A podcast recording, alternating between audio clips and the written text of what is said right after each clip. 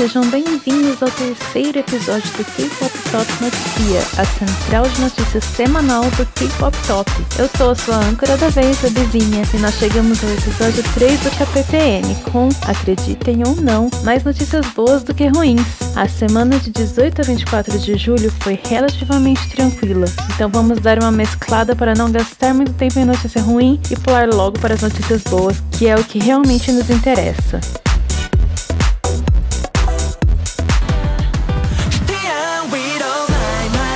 Lembra quando no primeiro episódio do K-Pop Talk Noticia nós falamos que a bruxa estava solta entre os idols?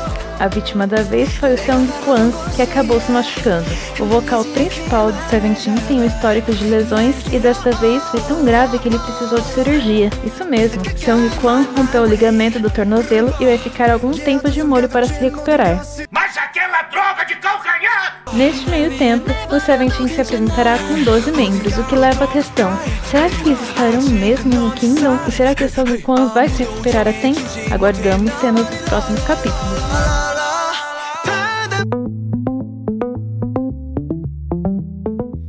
Dando uma virada de chave rapidinho, a gente vai falar dele, outro queridíssimo da nossa equipe. Jackson Wang. Lá no começo da semana, o Jackson anunciou que depois de muito sangue, suor e lágrimas e de 3 anos de labuta, ele e todo mundo da Team Wang conseguiram globalizar a sua linha de roupas. Isso quer dizer que a gente aqui do Brasil e em qualquer lugar do mundo pode finalmente ter a sua peça de roupas estilizada. Quer dizer, se tiver dinheiro para comprar algumas das roupas disponíveis, porque obviamente tudo está em dólares e a gente sabe que tem sempre o risco de esgotar. Por enquanto, é uma linha bem básica e sem muitos produtos mas esperamos que Tim Wang apareça por aí com mais roupinhas pra gente, porque tudo que o brasileiro quer na vida é saúde e brusinhas.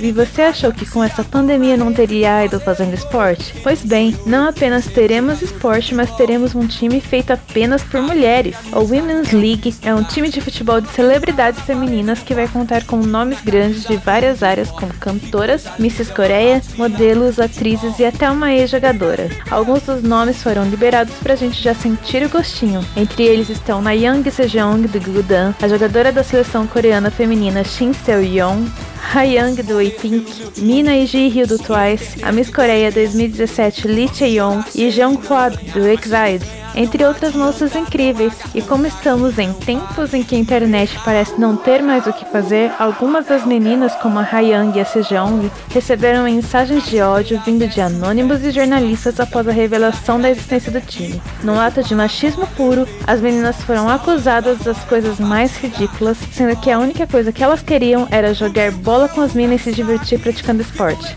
É mole? Foi tão sem sentido que ninguém entendeu direito. A gente só sabe que foi desnecessário e que as moças merecem melhor. Temos que tirar um momento para falar dos debuts que estão por vir, mas antes disso, temos um desdobramento do caso Mina, que mencionamos lá no episódio 2 do KPTN. Três das meninas envolvidas no caso de bullying fazem parte do Botopaz, da WQS Entertainment, que debutaria agora em agosto. Com toda essa situação, a agência decidiu adiar o debut do grupo e ainda não temos detalhes sobre como eles vão descascar esse abacaxi. Ficaremos de olho e traremos novidades assim que possível.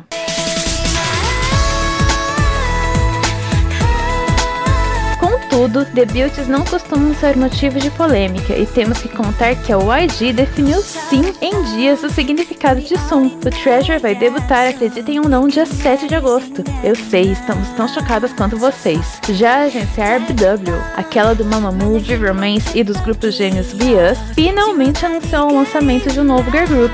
Pelo elenco de trainees, temos a impressão de que elas terão uma vibe diferente do Mamamoo, o que é refrescante. É muito legal ver a agência se aventurando em vários estilos estilos, não acham? O nome do grupo será Purple Kiss e ele terá sete membros, inclusive duas meninas que participaram do Produce 48, a Park Jeon e a Nagoyun. As outras integrantes são Doxy, Ire, Yuki, Chein e Swan. E as imagens de conceito do grupo já começaram a sair. Ansiedade que chama, né? E não é só isso. Outro querido do KPT também disse que lançará música em breve. E mal podemos esperar. Porque sabem de quem estamos falando? Dele mesmo, o Volta Ono. Quer dizer, só o Ono, porque ele vai voltar sim. Não sabemos exatamente quando e sabemos que não vai ser no Monsta X, por enquanto, mas seu debut solo com certeza vai acontecer. Dizem as línguas que será depois do final de agosto, o que quer dizer setembro pra frente. Hashtag fé. E os debuts não acabam por aí. Vocês lembram do primeiro episódio do KPTN que falamos do WeI, o grupo do Johan, que era basicamente um grupo de ex? Pois então, temos mais um grupo que segue esse formato que é o Young and Wild, que pode ser chamado apenas de YW, da Inakish Entertainment. O grupo conta com Uju, ex-Elvin Crew, Minsu do Boys Republic, Ino, que era do Inks, sob o nome Bon Cook, e o NJ do Fortune You. A música de debut dos meninos se chama Walk With Me e teve composição e produção de Jay Lee e do rapper Outsider, além de participação do Wooju e Jay na composição. A música é muito boa e nós estamos cruzando os dedos para que dê tudo certo para os rapazes agora. Para completar, temos que contar sobre um pré-debut. O Choi Soo-wan, que participou do Pedu Sex 101, está com quase tudo pronto para começar sua carreira solo e seu primeiro single de antecipação será lançado em algum momento de agosto. Soo-wan era um dos trainees mais memoráveis do programa e sua eliminação foi muito sentida, pois estamos felizes em vê-lo começar a sua carreira oficialmente.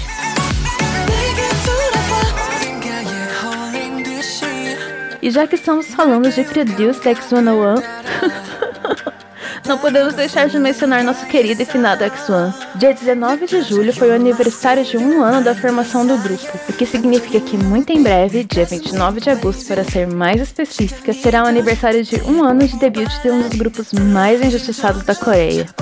Sim, me deixa. Neste entre aniversários, os fãs do grupo Onix estão promovendo um streaming em massa para chegar e passar das 100 milhões de visualizações de Flash. Tá quase lá. Ai ai, não tem um dia que não sentimos saudades do nosso grupinho. Enfim, mesmo que estejamos assistindo ao MV aos prantos, queremos fazer isso pelo X1 e pelos membros, que agora estão cada um no seu cantinho tentando o seu melhor e conseguindo ainda bem. Esperamos de coração que a indústria do K-pop seja mais bondosa com cada um dos 11 membros enquanto separados. E vou parar por aqui para não começar a chorar de verdade no meio da gravação. Ok, bye.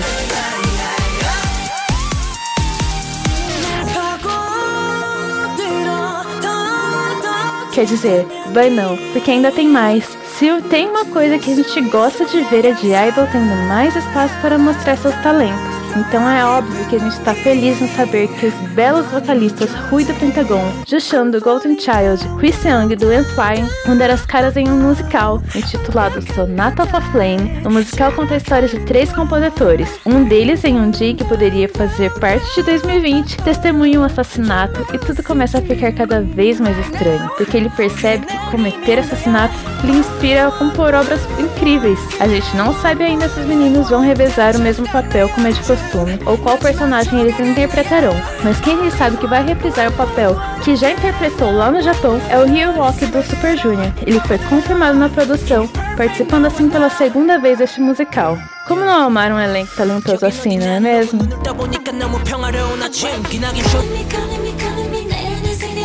Para passar rapidamente pelas vitórias em music shows, temos que contar que o Blackpink chegou a impressionantes 11 vitórias para How Like That, somando as duas estatuetas que elas colocaram na estante essa semana. Mas também teve vitória para o de Friends com Apple. Foram três merecidíssimos troféus para o grupo da Source Music. Parabéns para elas, porque Apple é uma delícia de ouvir e até ganhou nossa votação da semana passada.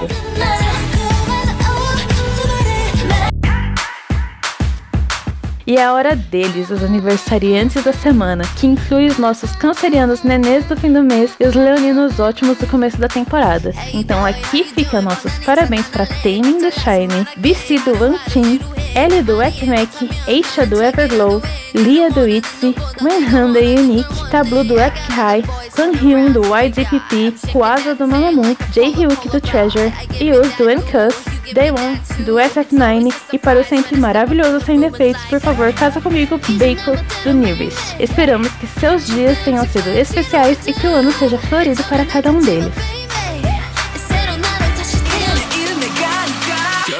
O KPTM está chegando ao fim e queremos deixar uma dica quente para quem está morrendo de tédio nessa quarentena: comprar os itens do meu bazar. Vamos deixar o link na descrição, mas são livros e revistas nacionais importados, CDs e DVDs variados que estão procurando um novo lar. As formas de pagamento são depósito ou transferência para o BB, Itaú ou Nubank, Boleta Nubank e PicPay. Entrego para todo o Brasil via correio. É só entrar em contato pelo link. É isso, minha gente. Uma semana bem misturadinha para todos nós, não acham? Por isso que está perfeito encerrar com Dreaming do Kyuhyun, que foi a música mais votada na nossa enquete do Twitter. Outra surpresa agradável para ditar o tom na entrada do Sol em Leão. Por hoje é só K-Pop Toppers. Esse foi o K-Pop Top Notícia. Eu sou a Vizinha e nos encontraremos de novo em breve. Bye!